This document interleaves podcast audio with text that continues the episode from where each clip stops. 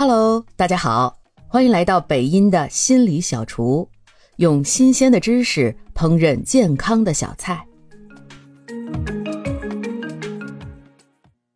前两天啊，我看了一个李一诺的视频，他提出了对“学霸”这个词儿的新解释。他说啊，学霸表面上看来是学习上的霸主，但是可悲的是，很多学霸。他们也并不是那种天才型的学习选手，他们大多也是通过不断的努力去符合家长、老师的期望而达成的。而这个不断努力的过程，包括了需要通过压抑自己的感受和需求来满足他人的期望，而对他人期望的满足又形成了一种奖励机制，让他们觉得自己是最棒的，是无所不能的。当他们从小习惯于按照这种模式努力，就会特别害怕失败，所以他们会无时无刻不鞭策自己，甚至用完美主义来要求自己。而当他们周围的群体中出现比他们更加优秀的人，或者出现无法满足的期望的时候，他们的精神就会崩溃。李一诺把这个叫做“学霸的自我霸凌”。这种学霸让我想到了最近在读的关于心理学家卡伦霍尼的一本书，他其中提到了一个概念，叫做“应该自我”。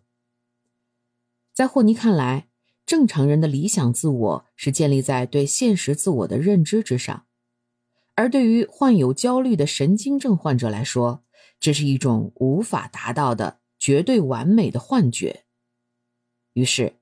在理想自我的左右之下，他们觉得自己应该是全知全能的，应该是永远充满斗志、不知疲倦的，没有弱点、从不失败的。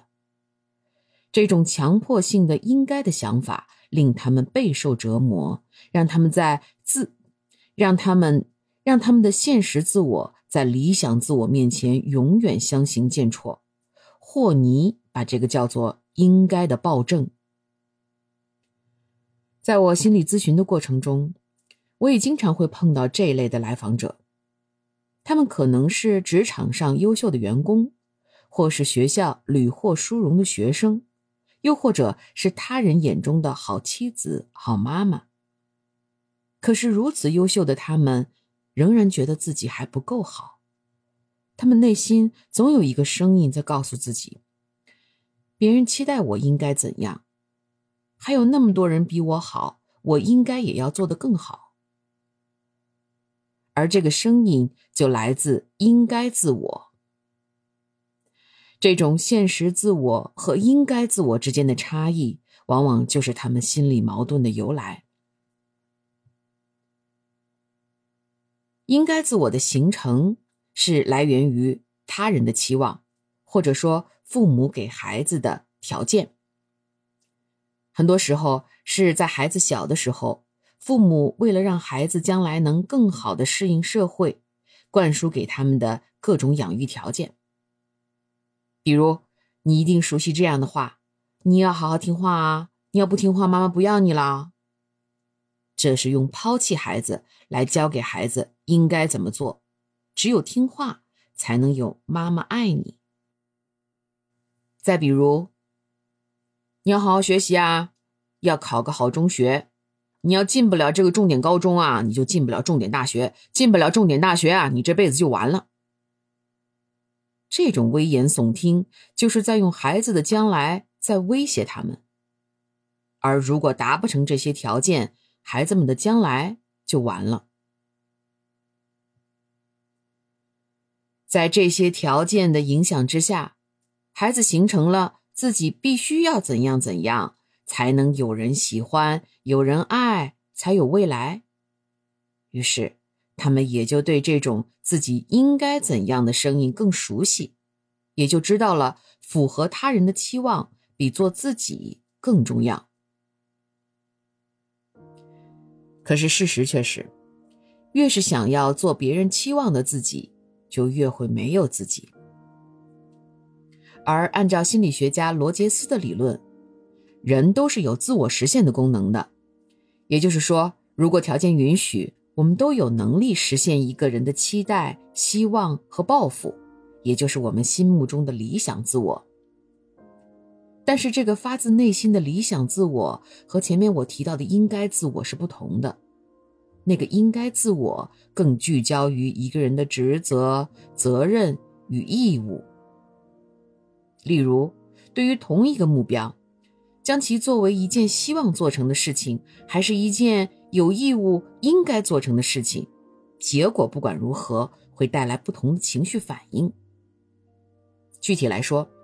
如果理想自我是成为班级的第一名，结果却只拿到第五，那么可能会感到失望和沮丧。而如果成为第一名不是理想自我，而是应该自我，换言之是一种他人的期望，或者说是责任和义务，那么拿到第五所引发的情绪就不是沮丧，而是压力、焦虑，甚至是羞耻感。相反，我们的理想自我如果达成了，会很开心；而应该自我如果达成了，只是会感觉还好，因为这本来就是分内该做的事情。这让我想到开篇的那个学霸，如果是应该自我在作祟，那么即使成为学霸，似乎也并不会让他们快乐。他们只是避免了消极结果的发生，没有辜负他人的期望，是一种如释重负的感觉。